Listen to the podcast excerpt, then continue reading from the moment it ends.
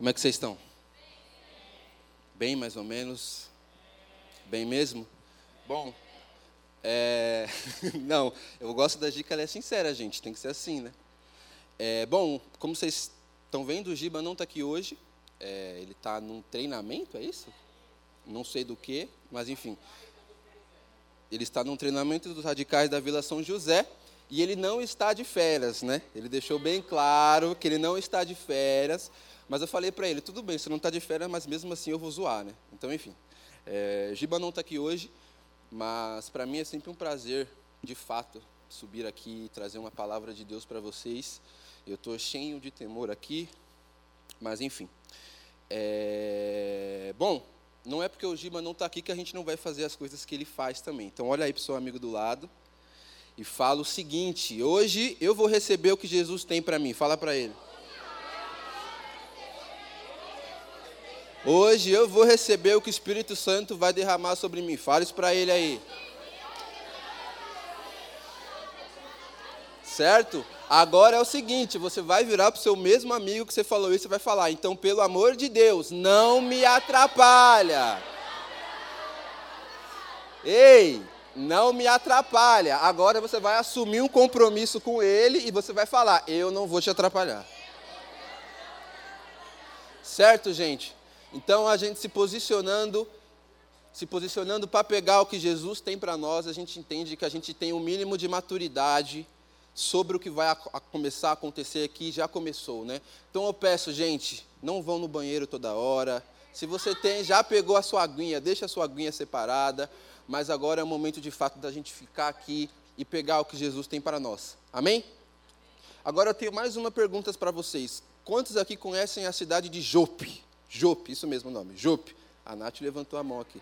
A Nath, o Mihai, o Fi, o Dinho. É, então, os seminaristas ali, mais ou menos, eles já sabem, né? É. Jope, você pegando a enchieta ali, você vai longe, você vai chegar em Jope. Bom, além do seminarista, se você é aquele leitor da Bíblia que de fato guarda os nomes da cidade, guarda os personagens, você vai lembrar da cidade de Jope. Jope, obviamente, ela fica lá em Israel, certo? E em 1950 ela foi é, integrada, digamos assim, à capital de Israel, que é onde tem o aeroporto também. Então, hoje, a cidade de Jope, que é como a gente conhece na Bíblia, ela é conhecida como Tel Aviv Yafo. É isso mesmo, rapaziada seminarista aí? Tá ligado, né? Jope, na capital, Tel Aviv, de Israel. Certo? Que também tem o aeroporto de Israel. Certo? E Jope é uma cidade portuária, ou seja, ela depende exclusivamente de exportação, né, de exportar alimentos e etc e tal, e claro também de importação. Então ela é uma cidade portuária ali que a, as suas atividades estão 100% vinculadas à exportação e importação, obviamente por meio de navios, certo? É, e mais uma curiosidade de Jope é que é, em hebraico, o significado da palavra, da palavra Jope é formoso, ou formosa, né, como vocês quiserem chamar. E por que formoso e formosa? É, os, os, historiadores, os seminaristas é, vão dizer para a gente que esse nome foi dado por conta do brilho de Israel, do brilho do sol de Israel, perdão, obviamente Israel é uma cidade que uma, é um país que de fato tem muito sol, né?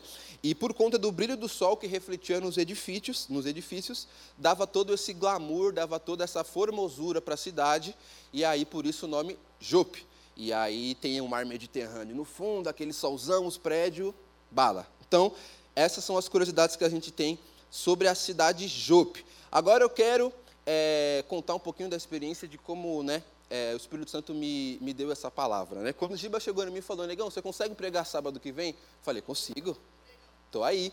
Aí eu perguntei para ele, mas Gibão, a gente não está com uma série específica, né? É, no radical. Então, sobre o que, que eu prego? Ele falou, deixa o Espírito Santo falar e você prega. Eu falei, glória a Deus. Então é isso aí, vamos que vamos. E aí eu fui nas minhas notas e eu achei essa, essa, essa esse esboço que inicialmente foi um, uma palavra que eu dei para uma amiga nossa que não está mais entre nós, mas está aqui, né, em, em espírito, que é a nossa amiga Clara Mariano, que está no Rio de Janeiro. E não é, não está mais entre nós de morte, né? Ei, ei. Perdão, perdão. Peço perdão, falei Né? Não, ela não está morta, está vivona e vivendo. Está vivona e vivendo, a princípio. É, mas a princípio essa foi uma palavra que o Espírito Santo é, me orientou para dar para Clara em específico. E aí depois ele foi trabalhando em cima disso e hoje a gente está aqui. E eu falei, mas Jesus, como eu sei que essa é a palavra? E eu ainda estava meio relutante por ser essa palavra. É, e aí, anteontem, ou ontem, eu não lembro o dia exatamente, a Nath mandou um devocional para a gente no grupo do louvor. E aí eu olhei e falei, é isso aí mesmo então, Jesus. Porque era literalmente a mesma coisa do que o Espírito Santo estava falando comigo. E a questão não foi nem que, tipo, eu não sabia, né? O que a Nath estava passando, ou enfim, né, o que Jesus estava falando com ela. Não é que a gente não conversa, né, que a gente não se comunica. A questão é que de fato não deu nem tempo. Foi tipo assim, eu estou vendo aqui, estou estudando aqui, a Nath mandou, eu falei, beleza, senhor, é isso aí, já entendi, glória a Deus. Sete, sete da noite no Jabaquara. Então, é, eu sinto que de fato hoje Jesus tem coisas grandiosas para nós. E como nós já nos posicionamos para pegar o que Jesus tem para nós, eu creio que hoje vai ser de fato uma tarde barra noite especial. Quantos creem nisso? Então, mais uma vez, eu quero que você vire para o seu amigo do lado e fale o seguinte: obedecer é uma escolha. Fale isso aí para ele. Fala com vontade mesmo, obedecer é uma escolha.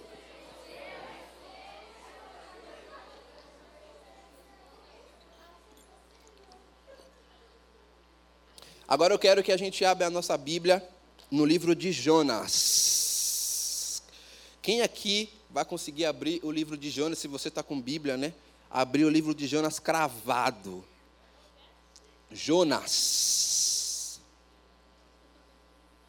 O livro de Jonas, ele é um livro que, pelo menos na nossa Bíblia aqui, do radical, do Connected, Connected, Connected, ele é um livro que tem apenas uma folha, literalmente, então é um livro bem, bem, bem curtinho. Ele está no finalzinho do Antigo Testamento.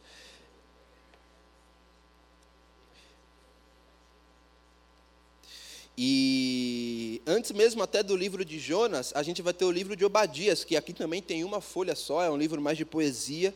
Então, de fato, é um livro bem curtinho aí. A gente vai ler Jonas capítulo 1, Jonas, no primeiro capítulo, versículo de 1 a 3. Vamos lá. A palavra do Senhor veio a Jonas, filho de Amitai, com esta ordem: Vá depressa à grande cidade de Nínive e pregue contra ela, porque a sua maldade subiu até a minha presença. Ou seja, o Senhor aqui chegou para Jonas, é, o Senhor se revelou a Jonas, Jonas teve uma visão e o Senhor falou para ele: Jonas, vá até a cidade de Nínive e pregue contra ela. Vá lá e pregue o evangelho lá, porque a maldade da cidade, de fato, subiu até a presença do Senhor. Então vamos continuar no versículo 3. Mas Jonas fugiu da presença do Senhor, olha só. Dirigindo-se à cidade de Tarsis, desceu à cidade de Jope, olha ela aí, desceu à cidade de Jope, onde encontrou um navio que se destinava àquele porto depois de pagar a passagem, embarcou para Tarsis para fugir do Senhor. Então, se você está com o seu celular ou se você está aí com a sua anotação, anota esse texto aqui que a gente vai trabalhar muito em cima dele. Agora a gente vai um pouquinho mais para frente. É, como eu falei, a gente está no Antigo Testamento, agora a gente vai para o comecinho do Novo Testamento, no livro de Atos. Atos dos Apóstolos. Atos aí um livro depois de João, bem no comecinho do Novo Testamento, Atos capítulo 9. Atos capítulo 9, versículo 43. De fato, o último versículo do capítulo a palavra diz assim: Pedro ficou em Jope, olha aí mais uma vez a palavra aí, a cidade. Pedro ficou em Jope durante algum tempo com um curtidor de couro chamado Simão. E aqui, basicamente, nesse capítulo, se a gente for entender o contexto, é, basicamente o Senhor fala com Pedro para ele ir até a cidade de Jope, e nessa cidade de Jope ele ressuscita uma pessoa chamada, é, uma mulher chamada Lida, se eu não me engano, é isso? Lida é o nome da cidade, enfim é, através do Espírito Santo, Pedro ressuscita aquela mulher lá em Jope. E logo após disso, o Espírito Santo ele fala com Cornélios, que manda alguns dos seus é, ajudantes ir até de encontro a Pedro lá em Jope, para que Pedro pudesse ir pregar para os gentios também. Então, por que, que a gente leu essas duas passagens? E aqui a gente pode ter algumas similaridades que a gente pode é, falar. Se vocês aí, acho que vocês já devem ter identificado. O que, que tem de semelhante nessas duas passagens aí? Fala para mim aí. Jope. Jope, eles, ambos estavam em Jope. Que mais? Vamos lá. Quê? Calma, Natália. Você já está chegando no final do capítulo já, Natália. Bom, ambos estavam em Jope, ou seja, é, é, claro, né, em tempos diferentes, em contextos diferentes, mas ambos estavam na cidade de Jope. Ambos também receberam um chamado de Deus, ou seja, ambos receberam uma visão de Deus. E é até engraçado que Pedro, quando os ajudantes de Cornélio é, vão chegar na porta onde estava Pedro, na porta de Simão, né, é, o Espírito Santo já fala com Pedro e Pedro desce e já vai de encontro aos caras. Ou seja, é, os dois receberam um chamado de Deus, os dois receberam uma missão de Deus. E terceiro, a terceira similaridade que a gente pode apontar aqui é que ambos são chamados para pregar aos gentios. Ambos são chamados para pregar é, em, outro, em outro estado, né, em outra cidade que de fato os gentios naquela época eles eram desprezados pelos judeus. Era tipo assim, Corinthians e Palmeiras, água e óleo, era judeu e gentil. Era de fato coisa separada. Então a gente consegue entender essas três similaridades aqui nesses dois textos. Agora, o ponto que a gente tem que destacar aqui é que, e também é a distinção, né, é, a, é a diferença entre os dois textos e entre essas duas pessoas, é que um lutou contra o chamado e o outro prontamente atendeu o chamado de Deus. Um fugiu da presença de Deus e outro falou: Senhor, eis-me aqui, vamos que vamos. Dá para entender até agora? Gente, acima de tudo, eu acho que o radical, o nosso culto, ele é de fato uma conversa sincera. Principalmente quando eu, quando o Dinho e até mesmo o Giba sobe aqui para pregar. Não só porque a gente já passou por, pelo que a maioria de vocês estão passando, por serem um pouco mais novos, e a Nath principalmente, por ser muito mais velha. Mentira. muito mais velha. Mas eu acredito que aqui de fato é uma conversa sincera, porque todo mundo, todo mundo aqui de fato é pecador e todo mundo está aprendendo sobre o mesmo Deus, sobre a mesma palavra. Então, quando eu falar amém, vocês respondem com todo o coração, vocês respondem o quê? Amém. Quando eu perguntar se você está comigo, seja sincero e fala, não estou com você, Santo, estou no celular, mas responde, você não pode ficar calado. Beleza? Combinado? Então é isso. Vocês estão comigo então? Então vamos que vamos. É, então, nesse lugar em Jope, nessa cidade, a gente pode perceber que obedecer é uma escolha. Nesse lugar, nessa cidade, a gente já consegue enxergar o nosso primeiro ponto aqui. Obedecer é uma escolha. Na verdade, o que nós precisamos entender é que existem vários e vários exemplos de histórias na Bíblia e de personagens na Bíblia de pessoas que foram chamadas por Deus, de pessoas que tiveram a sua missão, o seu chamado de Deus, vindo diretamente de Deus, que foram chamados por Deus, e o que diferencia uma pessoa da outra, o que diferencia um do outro é a atitude perante a convocação. O que diferencia Jonas de Pedro aqui é a atitude perante o chamado de Deus. E é sobre isso que nós vamos falar hoje. Exemplos. Eu falei que tem vários. Vamos lá. Hoje a gente vai ler Bíblia. Quem é crente gosta de ler Bíblia, certo? Então pega a tua Bíblia aí, a gente vai folhear ela todinha hoje. Vamos abrir no mesmo capítulo de Atos, se você já está com a tua Bíblia aberta aí, continue em Atos, no mesmo capítulo 9. A gente só vai voltar um pouquinho.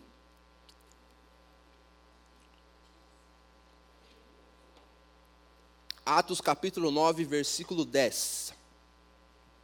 Em Atos 9, é, versículo 10 diz assim: Em Damasco havia um discípulo chamado Ananias. O Senhor o chamou numa visão. Ananias, Ananias respondeu: Eis-me aqui, Senhor. O Senhor lhe disse: Vá à casa de Judas, na rua direita, e pergunte por um homem de Tarso chamado Saulo. Ele está orando numa visão e viu um, homem chamado Ananias chegar impor-lhe as mãos para que ele voltasse a ver. Respondeu Ananias: Senhor, eu tenho ouvido muita coisa a respeito desse homem e de todo o mal que ele tem feito aos teus santos em Jerusalém. Ele chegou aqui com autorização dos chefes dos sacerdotes para prender todos os que invocam o teu nome. Mas o Senhor disse a Ananias: Vá. Este homem é meu instrumento escolhido para levar o meu nome perante os gentios e aos reis e perante ao povo de Israel. Mostrarei a ele o quanto deve sofrer pelo meu nome. Então Ananias foi, olha aqui. Então Ananias foi entrou na casa, pôs as mãos sobre Saulo e disse: Irmão Saulo, o Senhor Jesus que lhe apareceu no caminho por onde você vinha, enviou-me para que você volte a ver e seja cheio do Espírito Santo. Imediatamente algo como escamas caiu dos olhos de Saulo e ele passou a ver novamente. Levantando-se, foi batizado e depois de comer, recuperou-se as forças. Então, se você está com o seu celular aí, ou se você está com as suas anotações, anota esse versículo aí também. Atos 9, do 10 a 19. O interessante dessa passagem aqui e do contexto que a gente está querendo trazer é justamente a atitude de Ananias. Porque a gente pode ver que primeiro ele fica com medinho, né? Ele fala, Deus, mas o cara aí ele é conhecido por matar cristão, né, Deus? O cara aí é conhecido por matar os santos de Jerusalém. E aí, Deus? E Deus falou, vá. E num versículo depois ele falou, vou. E um versículo da Bíblia diz que ele foi. Então, o que a gente tem que destacar dessa passagem aqui é que Ananias foi. E hoje nós sabemos quem é Paulo. Talvez nós não estaríamos aqui hoje se não fossem as obras através do Espírito Santo que Paulo fez. De fato, um homem que, que mudou não só aquela geração, mas a gente vê histórias e, e, e, de fato, sinais e maravilhas que o Espírito Santo fez através da vida dele. Então, nós sabemos quem é Paulo e o que ele fez. Então, não é nem certo talvez a gente fazer esse tipo de imaginação ou algo, mas imagine se Ananias não tivesse ido. Claro, Jesus, Deus, ele ia pegar outra pessoa para fazer o que Ananias fez, mas Ananias estava lá, obediente, e ele foi. Então, continuando aqui, a gente pode é, vou, voltar um pouquinho aqui e ir para o capítulo, capítulo não, perdão, para o livro de Lucas. Lucas, o primeiro capítulo,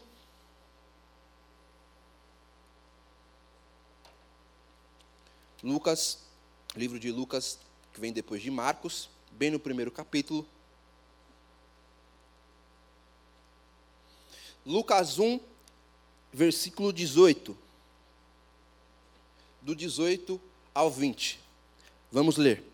Zacarias perguntou ao anjo: Como posso ter certeza disso? Sou velho e minha mulher é de idade avançada. O anjo respondeu: Sou Gabriel, o que está sempre na presença de Deus. Fui enviado para lhe transmitir estas boas novas. Agora você ficará mudo, não, por, não poderá falar até o dia em que isso acontecer, porque não acreditou em minhas palavras, que se cumprirão no tempo oportuno. Zacarias aqui, pai de João Batista, tá?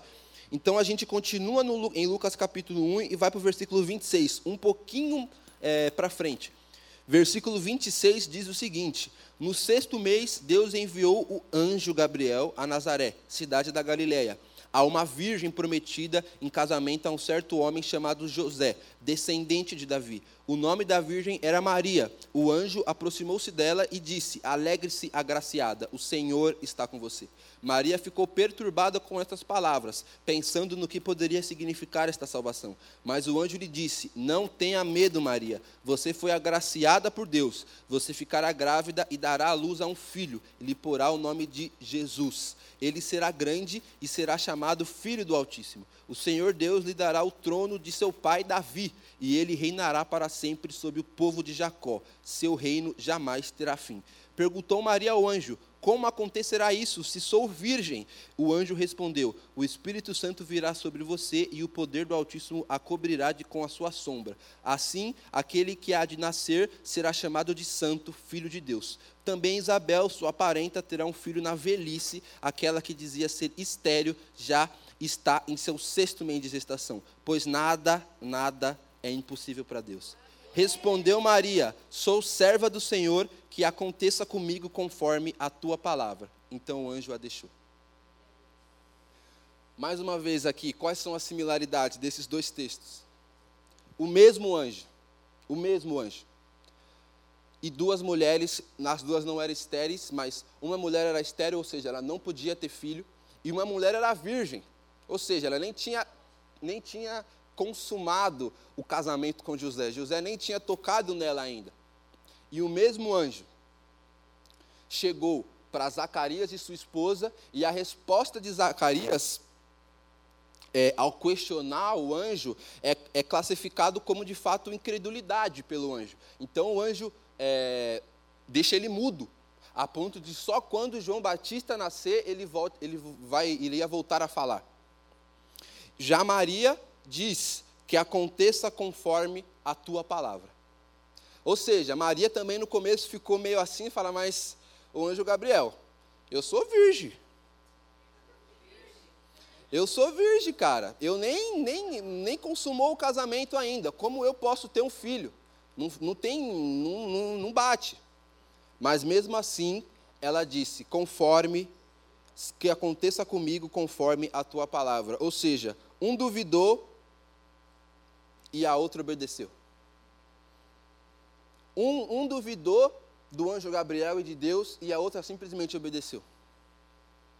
A Bíblia nos mostra que o povo de Israel ficou 40 anos no deserto. 40 anos. Eu tenho 20, é o dobro da minha idade. Deve ter rapaziadinha aqui com 12, 13. 40, quase a Natália, está chegando. Amém, Jesus. Mas a Bíblia nos mostra essa história, nós já sabemos qual é essa história. O povo de Israel ficou 40 anos no deserto esperando pela terra prometida. E no final eles foram reprovados. Eles tiveram o coração reprovado. Jesus passou 40 dias no mesmo deserto, tendo as mesmas tentações, e foi, foi tentado pelo próprio Satanás, e foi aprovado.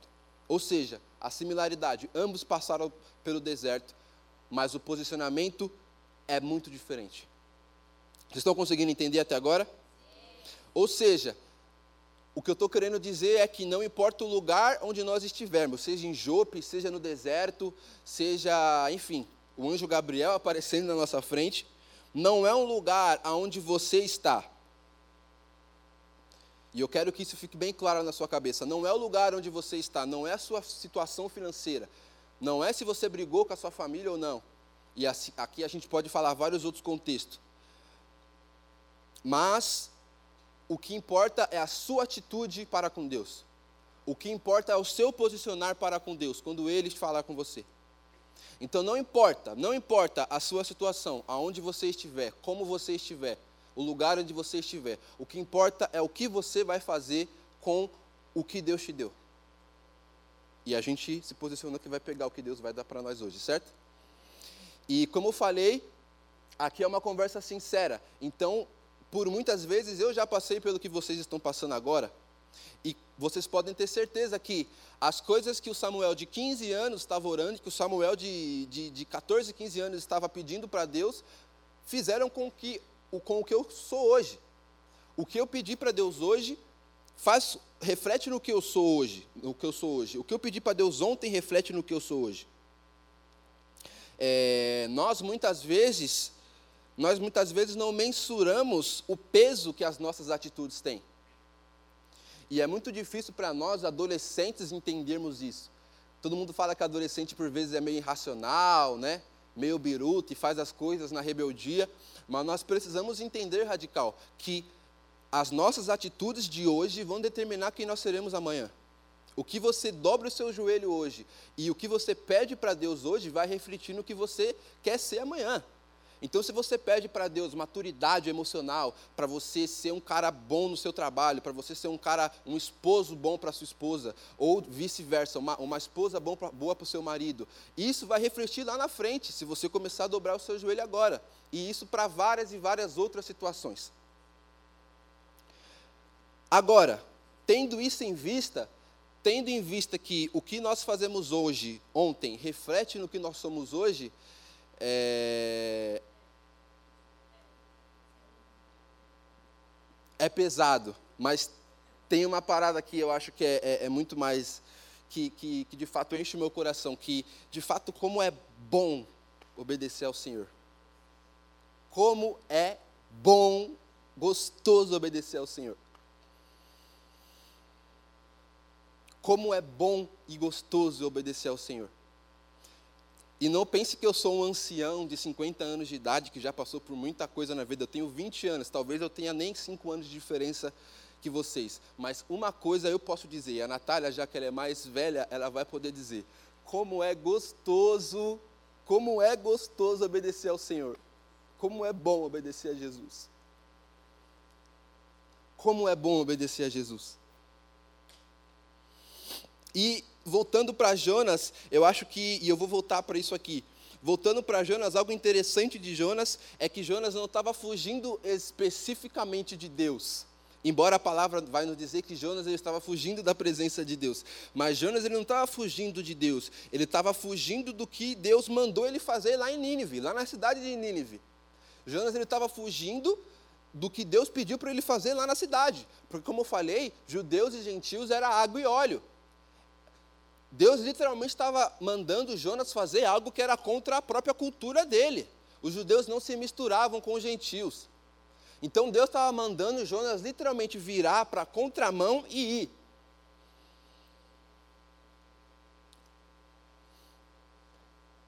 Então, o ponto aqui é o seguinte: ser obediente a Deus e ser submisso a Deus não é uma, uma singularidade, a gente pode dizer, da soberania de Deus. Ou seja, Deus é soberano? Sim. Deus sabe de todas as coisas na nossa vida? Sim. Deus sabe até mesmo a próxima palavra que eu vou falar? Sim, Ele sabe. Mas isso não é uma consequência, e sim uma escolha. Jonas escolheu, Pedro escolheu, Ananias escolheu. Jonas teve tempo, ele foi de uma cidade para outra até chegar em, em, em, em Jope e, e, resolver fugir da presença de Deus. Pedro teve tempo do Espírito Santo falar para ele que os caras estavam ali na porta e ele descer e ele escolher obedecer a Deus. Vocês estão conseguindo entender? Então, Deus ele é tão soberano, tão soberano, tão, tão, tão soberano, que ele nos, deixa, ele nos deixa escolher até mesmo se a gente é submisso a Ele ou não. Ele nos deixa escolher até mesmo se a gente é obediente a Ele ou não. E obedecer é uma escolha? Sim. Obedecer é importante? Sim, não vamos negligenciar isso. Obedecer é fundamental. Mas obedecer é uma prova de amor. Sabe por que obedecer é a prova de amor? Porque assim, assim como obediência é uma escolha, o amor também é uma escolha. Eu escolho amar a Laura todos os dias, embora embora eu não tenha confessado para tantas pessoas e um pastor por resto da minha vida, mas eu escolho amar ela todos os dias. Assim como Deus nos, no, escolhe nos amar todos os dias. E é, é, é muito interessante que é, paixão, o sentimento paixão e o sentimento amor são de fato sentimentos distintos, embora estejam mais ou menos ali na, na, mesma pegada, mas são sentimentos distintos porque paixão ela vai e vem. Uma hora você pode estar apaixonado, outra hora você não pode estar apaixonado. Uma hora você pode estar avivado por qualquer coisa que seja, não só por uma pessoa, mas uma hora você pode estar ali frenético pela parada e outra hora não. Agora, amor não. Amor é uma escolha. O Giba escolhe amar a Mari e as filhas todos os dias. Independente do dia que Elô se vomita inteira, ele tem que limpar a roupa dela, ele escolhe amar ela. Ele escolhe. Independente do dia que a Mari está de TPM, o bagulho está louco, ele escolhe amar a Mari. Então, amor é uma escolha. E aí entra a pergunta: nós estamos escolhendo amar a Jesus todos os dias? Nós estamos escolhendo amar a Cristo todos os dias, amar a Deus todos os dias? Porque se obedecer é uma escolha e amar também, se nós não amamos a Cristo, nós não somos obedientes a Ele. Estão conseguindo entender? E outra, quando nós amamos a Cristo de todo o nosso coração, nós queremos participar da agenda de Jesus aqui na terra. Mas, Samuel, o que é a agenda de, de Cristo aqui na terra? Nós queremos participar do mover que o Espírito Santo está fazendo aqui na terra.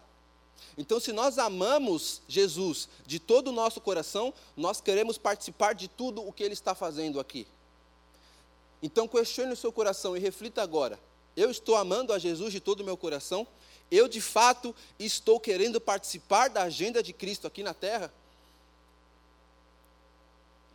É uma pergunta, é uma pergunta chega a ser até simples, mas Sabe, eu estou me envolvendo na minha célula, eu tô, estou tô tentando, sabe, me instigar aí todo sábado na minha célula.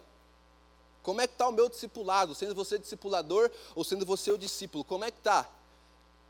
Eu quero vir de fato aqui todos os sábados adorar a Deus de todo o meu coração, independente se está chegando conferência ou não, independente se está chegando acampamento ou não. Como é que está o seu coração perante a isso? Porque amor é uma escolha, obediência também. Então nós só vamos obedecer a Deus se nós amarmos a Deus. Você tem amado a Deus? Então agora nós entendemos que obedecer é uma escolha, certo?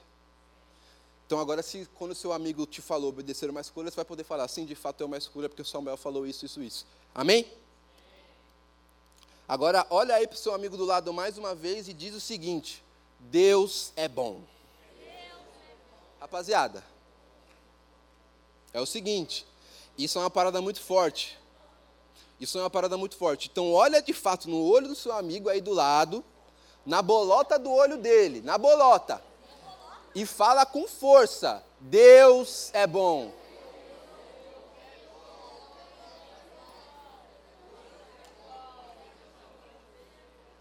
Mas agora vira para esse mesmo amigo e fala o seguinte: mas apenas quem é submisso a ele entende isso.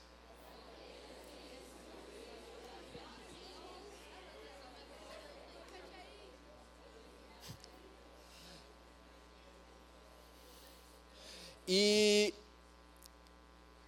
se você não acredita, eu, eu amo esse versículo que a gente vai ler agora, mas se você não acredita na bondade de Deus, ou melhor, se você ainda não experimentou a bondade de Deus, vamos abrir o clássico, Salmos 33.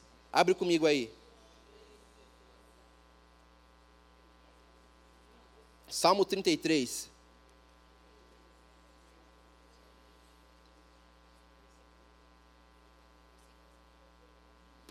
Salmo 33, versículo 5. Salmo 33, versículo 5 diz o seguinte: Ele ama a justiça e a retidão, e a terra está cheia da bondade do Senhor. A terra está cheia da bondade de Deus. Porque Ele de fato nunca falhou conosco chega a ser até meio injusto, né? Porque eu, pelo menos, me sinto assim. Como assim, cara? A gente serve a um Deus que nunca falhou e que a terra está cheia da bondade dele. E por vezes, no nosso dia a dia, a gente não consegue enxergar isso. A gente não consegue enxergar a bondade de Deus. Então está aqui, ó. Ele ama a justiça e a retidão. E a terra está cheia da bondade dele.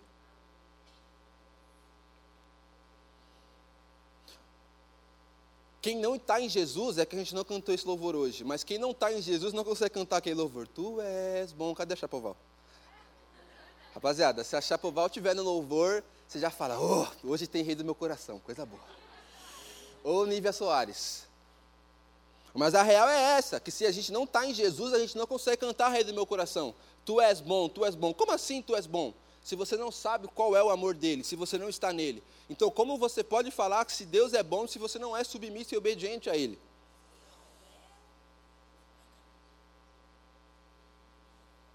Só entende a bondade de Deus quem de fato tem serventia a Ele, no sentido de quem é servo de fato de Jesus.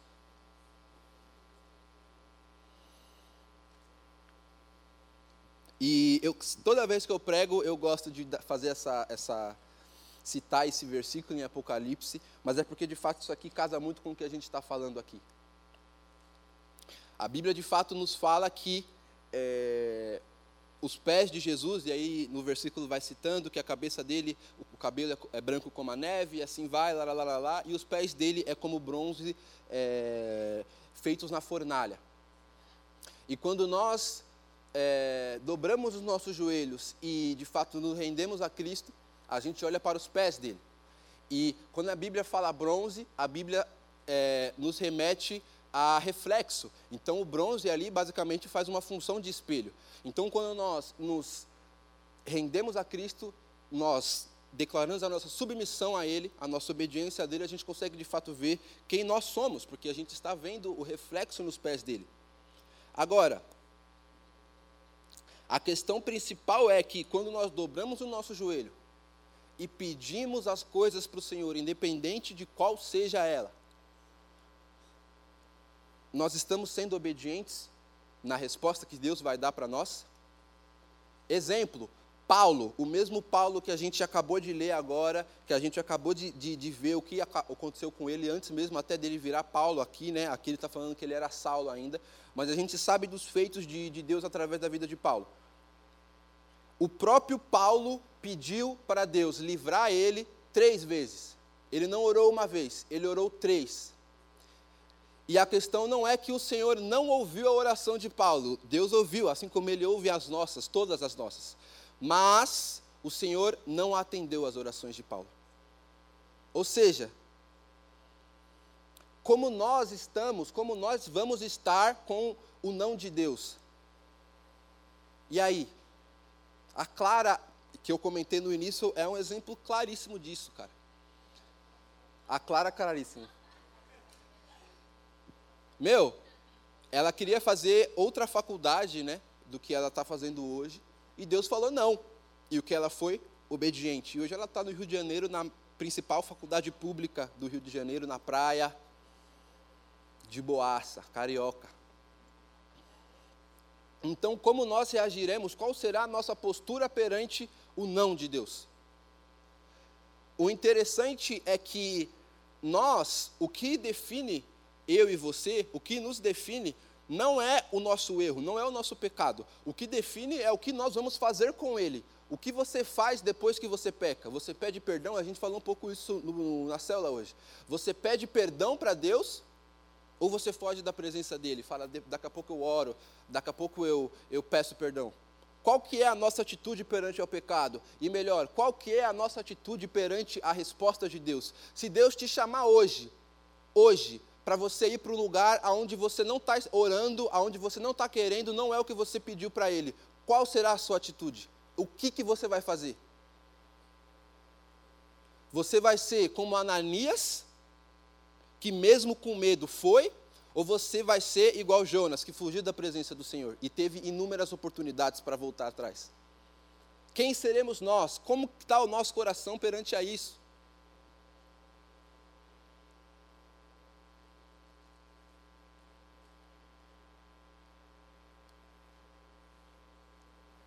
A verdade radical é que a gente tem que entender que nós estamos em guerra. Nós devemos entender que quando a gente dobra o nosso joelho, e não só quando a gente dobra o nosso joelho, mas a partir do momento que você decidiu obedecer e também em todo esse processo, nós estamos em guerra. O fato é que a gente precisa identificar que nós estamos em guerra constante, a todo momento. E nós estamos vivendo bastante isso ultimamente. Né? Mas esse é um fato e a gente precisa entender isso. E a gente precisa entender que de fato a Bíblia nos diz que Satanás ele vai tentar armar, armar ciladas contra nós. E a palavra no grego é met, met, metadóia, alguma coisa assim, né? Metodóia, alguma coisa assim, que significa método, método, ou seja, uma cilada. Ele vai tentar através de métodos nos tirar do caminho, nos tirar a nossa concentração, o nosso foco de obedecer. Então a gente precisa entender que durante todo esse processo, durante todo esse processo nós teremos sim tentações e ciladas, mas nós temos que entender que isso é uma guerra. E até o ponto de nós obedecermos, nós teremos essa guerra. Mas Samuel, como que eu posso então me armar para essa guerra? Bom, Efésios 6:11 vai dizer isso para nós. Efésios 6,11 vai dizer isso para nós, para a gente colocar a couraça da justiça, e enfim, e assim, e assim vai. Então o diabo vai vir com de fato ciladas, mas nós temos o que? A Bíblia para contra-atacar. Contra Quando Jesus foi tentado por Satanás, Satanás veio com a Bíblia para tentar de fato a queda de Cristo. Ele veio com a palavra de Deus, ele sabe a palavra de Deus. Ele veio com a Bíblia para tentar, para tentar Jesus, mas Jesus respondeu com a palavra. Jesus respondeu: está escrito. Nem só de pão viverá o homem, está escrito. Está escrito. Então, essa deve ser a nossa resposta quando o diabo tentar nos, nos, nos, nos tentar. Nós devemos saber a palavra. E não só de fato ler por ler, ou, ou conhecer de ouvir falar, mas de fato conhecer de caminhar conhecer de estar num processo. Então, mais uma vez, como está o seu processo? Como é que está o seu devocional? E a banda já pode ir subindo, dada no meu tempo, né? A banda vai subindo aí.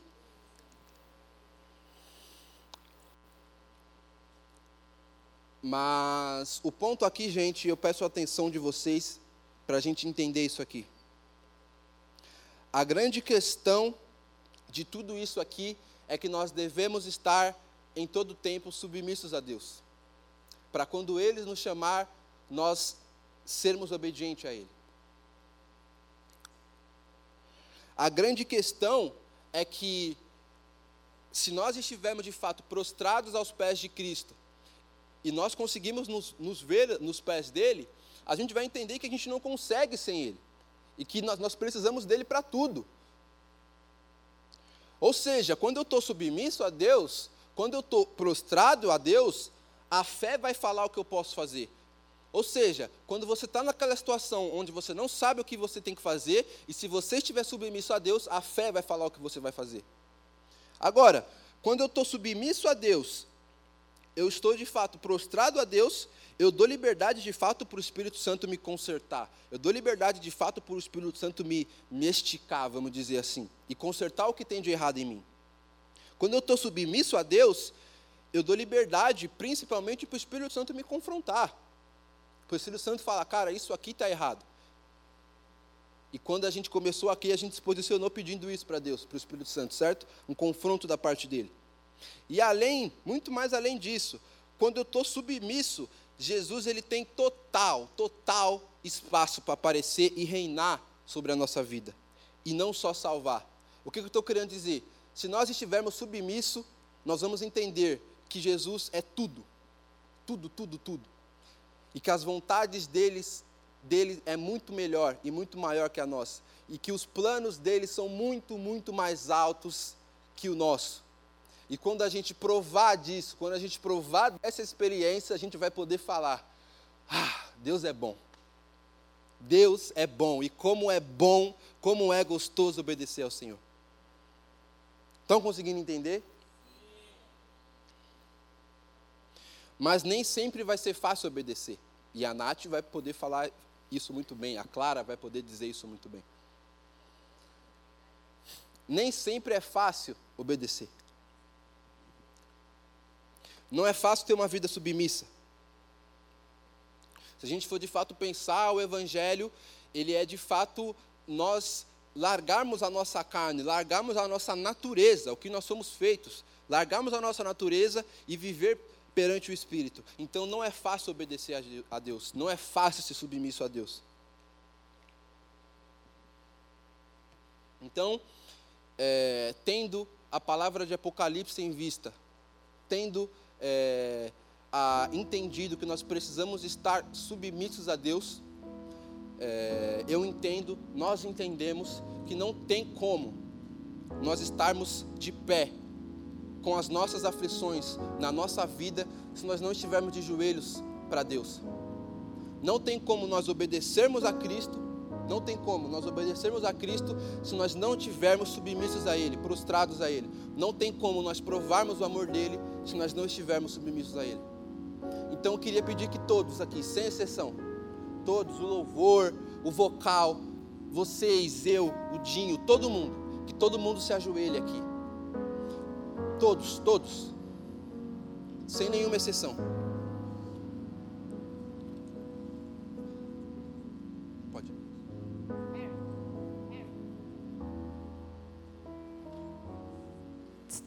Antes da gente orar, a gente vai orar, fique em paz. Mas pode ir fechando seus olhos.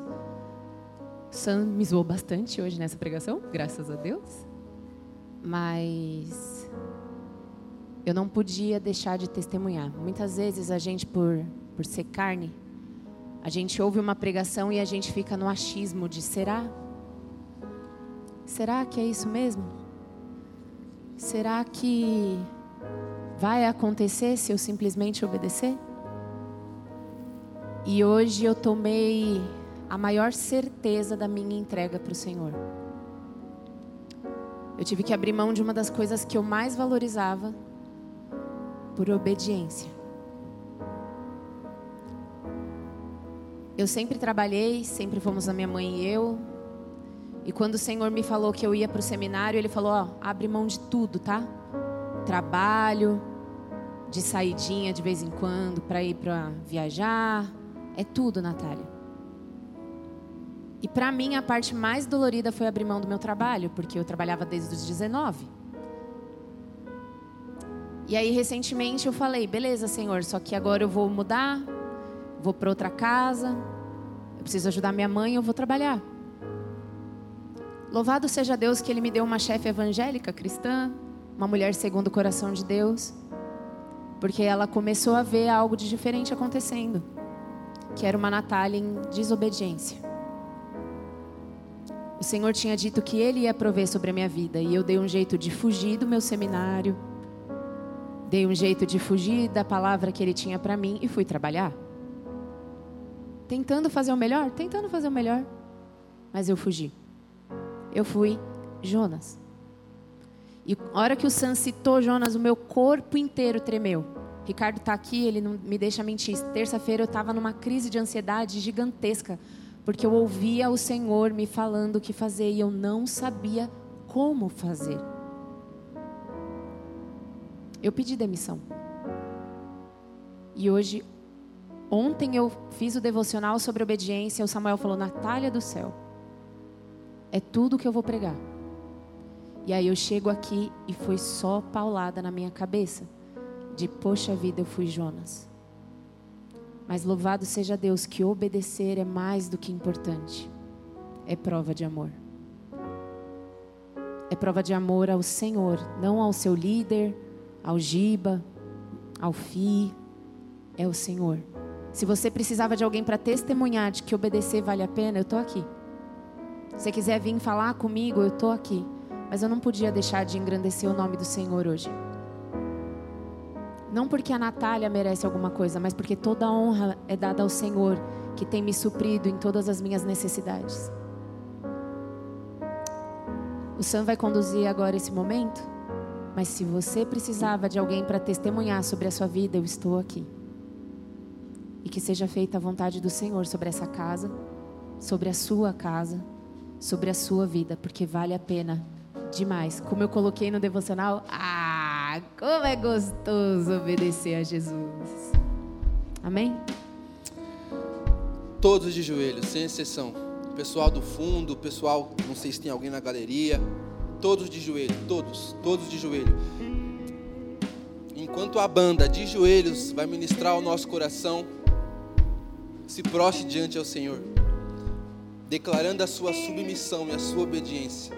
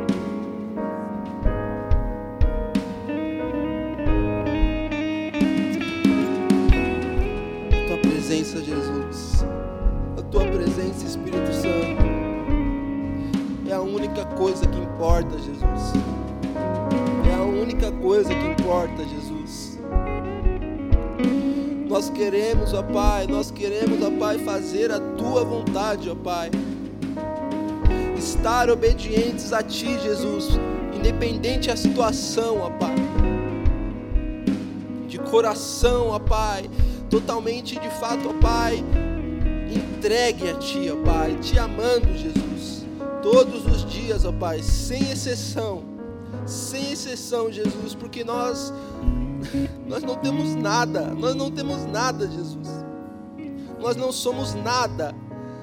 Tu és o nosso tudo, Jesus. Tu és tudo para nós. E a nossa alegria, ó Pai, o nosso alimento é a tua palavra. A nossa alegria, Jesus, é fazer a tua vontade, Jesus. Então fala conosco, ó Pai. Fala conosco, ó Pai. E que nós possamos de fato, ó Pai, intensivar, ó Pai. Que nós possamos de fato, ó Pai, ser intensos, ó Pai, e aumentar a intensidade, ó Pai. Aumentar a intensidade e o amor por Ti, Jesus. Aumenta agora, Espírito Santo, o amor, o amor, o amor por Deus, ó Pai, o amor pela Tua palavra, Jesus. O amor de querer, ó Pai, a vontade, ó Pai, de querer conhecer a Tua palavra todos os dias, Jesus. Todos os dias, Jesus nós queremos ter, ó Pai, a convicção de que por mais que nós não sabemos, ó Pai, o que nós estamos fazendo, nós estamos fazendo porque o Senhor mandou. E a tua palavra, Pai, a tua vontade é melhor que a nossa. Começa a colocar agora as tuas orações aos pés de Jesus. Aos pés de Jesus. Começa a colocar agora todos os seus desejos, o seu chamado, a sua missão, o que você quer para o seu futuro e o que você já fez no seu passado, coloque agora aos pés de Jesus. Aos pés de Jesus, aos pés de Jesus, porque assim, é desse jeito que nós vamos aprender a amá-lo, é desse jeito que nós vamos aprender a ser submissos e obedientes. Aleluia, Jesus.